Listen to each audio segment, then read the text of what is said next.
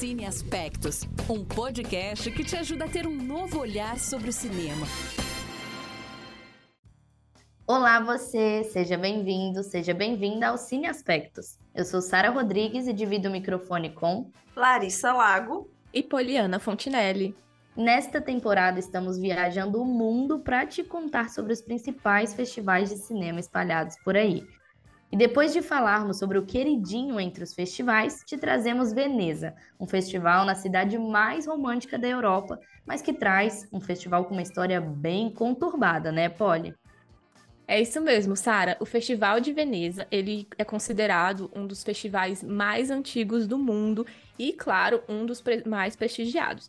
Mas antes disso, ele passou por algumas conturbações ali, é, porque a gente pode ver que ele nasceu em 32 é, criado pelo Partido Nacional Fascista, que era o partido político que governava ali na época e era liderado pelo Mussolini. Na época, o festival surgiu como parte da Bienal de Veneza, criada pela Câmara Municipal de Veneza em 1893. Essa Bienal ela compõe diversos tipos de exposições culturais até hoje, entre arquitetura, dança, música e o cinema em si. Neste início, o festival não era competitivo e, com isso, não havia um júri também. Os prêmios eram definidos pelo presidente da Bienal após ouvir especialistas e o público. Dois anos depois, só em 1935, que ele começou a ser realizado de forma competitiva com a criação dos prêmios Copa Volpe, atribuída ao melhor ator, e a Copa Mussolini, atribuída ao melhor filme. A partir disso, o Festival de Veneza começou a se popularizar e a lista de filmes apresentados e países participantes só aumentava. Porém, era impossível ignorar o tamanho das influências políticas ali em volta, né? Como eu falei, ele foi criado pelo partido do Mussolini. Então, isso acabou afetando né, a reputação do festival na época, não tinha nem como. E com o início dos anos 40 chegando, também chegou a Segunda Guerra Mundial. E durante esse período da guerra, que durou até 1945, o festival aconteceu apenas três vezes, com exibições temporárias e apenas com filmes de países simpatizantes ou integrantes do eixo ali, que foram a Alemanha, Itália e o Japão. Em 1946, o festival voltou ao formato competitivo e apenas três anos depois, em 49, que foi criado o famoso Leão de Ouro, que é o prêmio máximo de Veneza, que premia aí os melhores filmes. Já a partir dos anos 1950, o festival se expandiu cada vez mais, se abrindo para obras cinematográficas fora da Europa. Anos depois, entre 69 e 79, Veneza voltou para um formato não competitivo. Será que esse povo era indeciso ou não, né? Meu Deus do céu, eles é competitivo, não é competitivo, não dá para entender, mas foi só a partir de, desse ano aí, dessa mudança, depois de 1980, que o festival começou a, a sua consolidação nos moldes que é conhecido até hoje e o Festival de Veneza, ele é realizado anualmente entre o final de agosto e início de setembro. Ele acontece na ilha de Lido, na Lagoa de Veneza, Itália. E entre os prêmios concedidos na competição oficial está o Leão de Ouro ao melhor filme, o Leão de Prata a melhor direção e Grande Prêmio do Júri, como se fosse ali um segundo lugar. Então é concedido o Leão de Prata é concedido a essas duas categorias. Tem também o Leão do Futuro, que é concedido ao melhor filme de estreia. Os clássicos Copa Volpe, né, que eu falei que existe lá na, na década de 30, do início do festival, que são dados ao melhor ator e atriz. E hoje vocês podem ver, né, que agora, atualmente, eles dão para a melhor atriz. Antigamente, quando eles criaram a Copa Volpe, era só pra, para o melhor ator. E também os prêmios de melhor roteiro, o prêmio especial do júri, que eu imagino que seja um terceiro lugar, e, por fim, o prêmio Marcelo Mastroianni para o melhor ator ou atriz em ascensão. É isso, como a gente viu no episódio passado, né, no episódio de Cannes, é, que também foi afetado pela Segunda Guerra, e o festival, né, foi criado ali por conta que eles estavam pé da vida, que a Itália estava ali nesse eixo deles, só dando prêmio pra, entre eles, então a, a França falou aqui, não, eu quero um festival só meu, E é interessante, né, a gente saber que esses festivais não, é, não são só glamour e coisas lindas, maravilosas, fotos lindas no tapete vermelho, né? Existe toda uma história por trás. E pelo contrário, né? A gente está vendo que, que eles são muito mais politizados do que a gente imagina, que eles nasceram da política. E isso é muito doido de pensar. E como a Polly falou, o Festival de Veneza é o mais antigo festival de cinema que existe no mundo e já são muitas décadas de história e prêmios. Então seria impossível, né, a gente citar aqui todos os filmes que já foram prestigiados no festival, mas a gente separou alguns destaques para vocês. Primeiro eu quero perguntar qual nação vocês acham que mais levou Leão de Ouro para casa? Vou dar cinco segundos aí para vocês responderem. Não vou perguntar para as meninas, porque elas estão lendo aqui no roteiro qual é a resposta, elas vão colar. Mas acertou quem respondeu a França. Sim, 14 filmes franceses já foram premiados com Leão de Ouro desde 1949. Entre eles estão Carmen de Godard, de 1983, dirigido pelo Jean-Luc Godard, famoso, né? Nem um pouquinho famoso, ninguém nem conhece ele. E o mais recente, o acontecimento que ganhou em 2021 da cineasta Audrey Diwan. É, e apesar de todas essas vitórias da França, o Festival de Veneza até que se destaca e é bem conhecido por ser diversificado, né, quanto à escolha do ganhador do Leão de Ouro. Eles não ficam ali é, favorecendo os dele, é, como fazia antigamente, né? Então, é, tanto que desde os anos 80, o Leão de Ouro já foi concedido a 10 filmes asiáticos, número bem maior se comparado aí ao Palma de Ouro, por exemplo. E nesse mesmo período, dois cineastas asiáticos ganharam duas vezes o prêmio. Não bastou ganhar uma vez, né? Teve que ir lá pegar de novo. A cineasta Ang Lee, que ganhou o Leão de Ouro duas vezes em três anos durante a década de 2000. A primeira vez com O Segredo de Brokeback Mountain, que é uma produção estadunidense, né? E, a, e depois com o filme Desejo e Perigo, aí já em língua chinesa, né? Na língua da, da, da cineasta e o cineasta Zhang Yimou, que ganhou em 1992 e em 1999. Eu acho que vale dizer que o Japão, né, ganhou bastante ali antes de 1949, porque fazia parte ali do eixo, né, da, da Itália e da Rússia, então acho que eles até ganharam bastante ali naquela época. Não Ou... que tenha deixado de merecer, né? É, Mas... exatamente. A gente Mas sabe... faz sentido ganhar ali, né? Já que estava de conluio com os fascistas. E a gente sabe que o Japão também já foi bastante premiado no Festival de Cannes, né? Então é, um, é, um, é uma potência muito grande do cinema. Outro fato sobre o Leão de Ouro é que desde sua criação, sete mulheres já ganharam o prêmio. A Mira Nair, a Sofia Coppola, a alemã Margarete von Trotta, a belga Agnes Varda, a Chloe Zhao, a Audrey Diwan e a Laura Poitras. A Mira ganhou em 2001 com o filme Um Casamento à Indiana, ela é indiana. A Sofia ganhou em 2010 com Um Lugar Qualquer. A Margarete venceu em 1981 com Os Anos de Chumbo. E quatro anos depois, a Agnes Varda levou o prêmio com Os Renegados. E voltando para essa década, a Chloe ganhou com Nomadland em 2020, que também ganhou o Oscar de melhor filme. No ano seguinte, quem ficou com o prêmio foi a Audrey. E na última edição, né, em 2022, a vencedora foi a Laura com um documentário. Então aí a gente tem três anos seguidos de mulheres ganhando o Leão de Ouro. Inclusive com um documentário, né, que é uma coisa bem peculiar também. Infelizmente, o Brasil nunca ganhou um Leão de Ouro, mas a gente faz sucesso nas outras premiações e mostras que rolam ali junto com o Festival de Veneza. Assim como o Festival de Cannes, ele também, é, o Festival de Veneza também tem bastante mostra competitiva rolando ali junto, né? Principalmente para a galera que é nova do cinema. Eles têm um espaço bem legal para estimular isso, né? Para estimular essa nova geração, estimular a gente que está começando, ou até premiar quem é super conhecido, mas nunca foi prestigiado pelo, pelo Festival de Cine... É, pelo Leão de Ouro em si. Em 2015, o longa-metragem Boi Neon, de Gabriel Mascaro, ganhou o prêmio especial do júri da mostra Horizonte, enquanto o filme Mate-me, por favor, da cineasta Anita Rocha da Silveira, recebeu o prêmio paralelo Bisato Douro, concedido ao elenco do filme pela crítica independente italiana.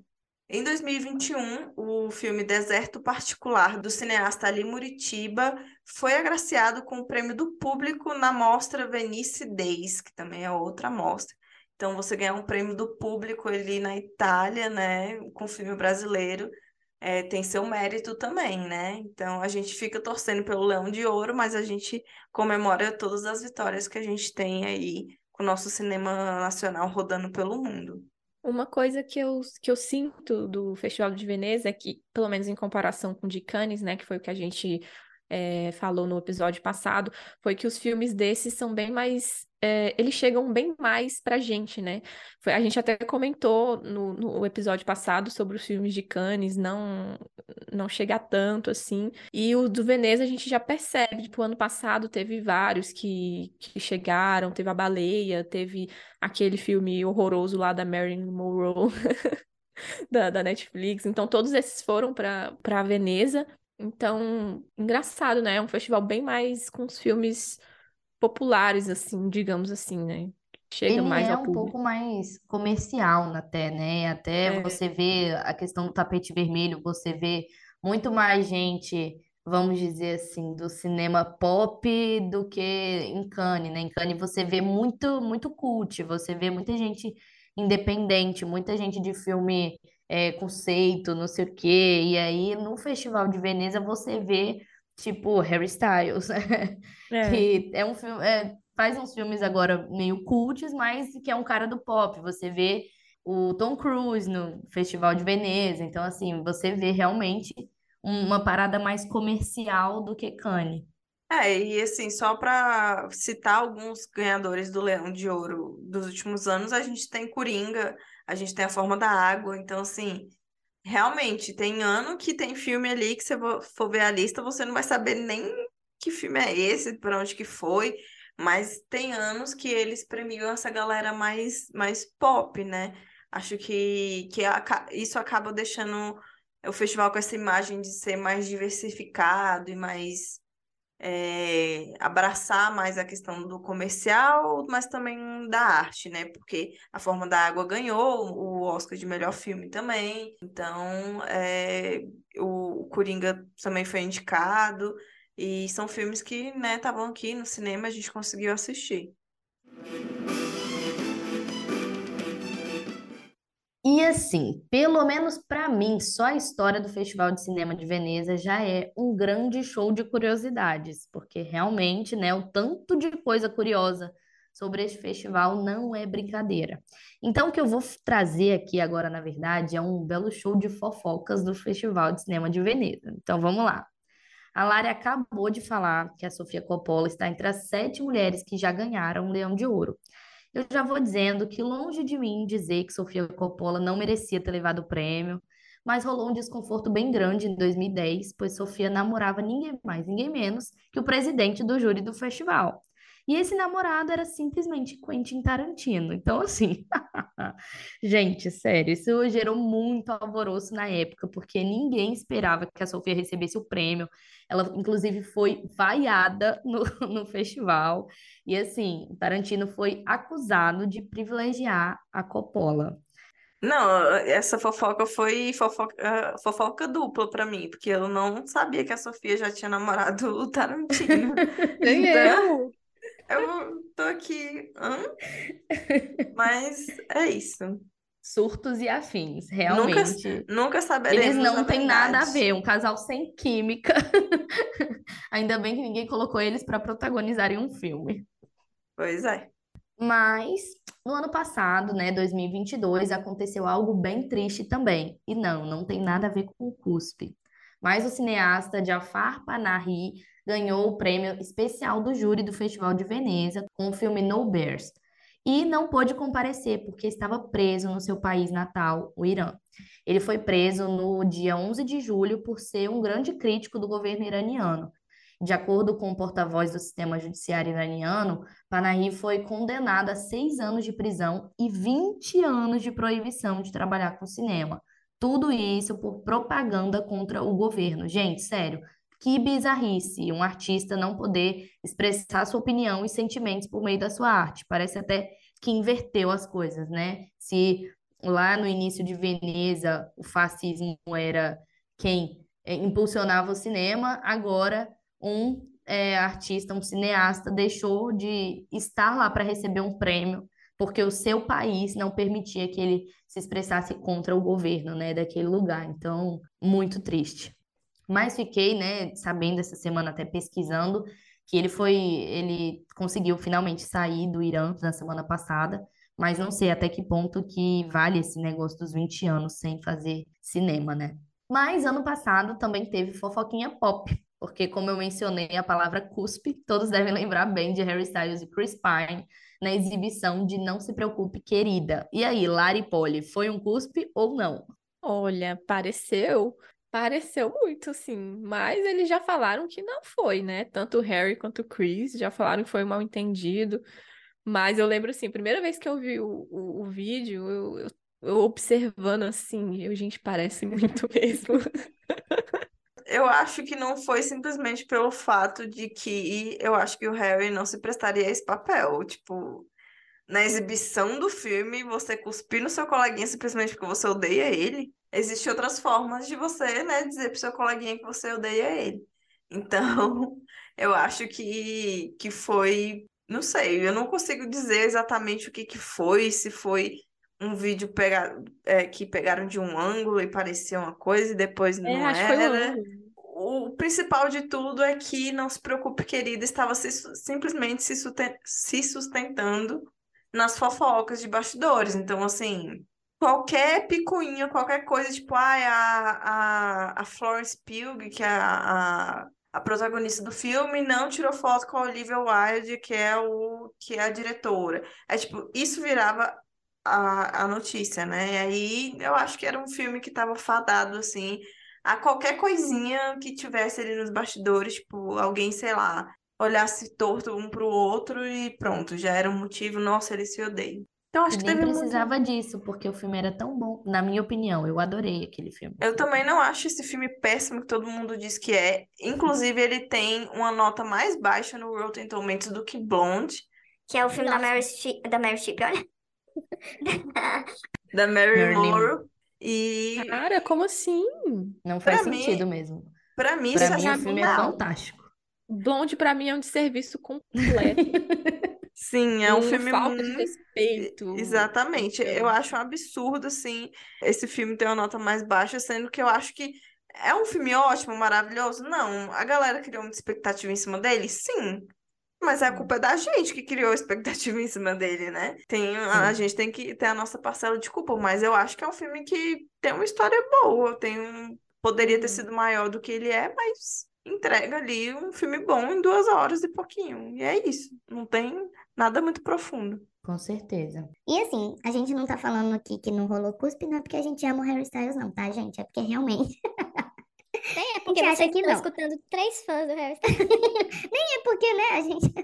Mas tá bom. Então, deixa eu parar de fofocar e deixa eu trazer duas curiosidades para valer. Todos os anos, o Festival de Veneza promove uma exibição de cópias restauradas de filmes antigos. Bom para quem gosta de clássicos, né? E outra curiosidade é que os valores dos ingressos variam entre 8 euros e 1.600 euros.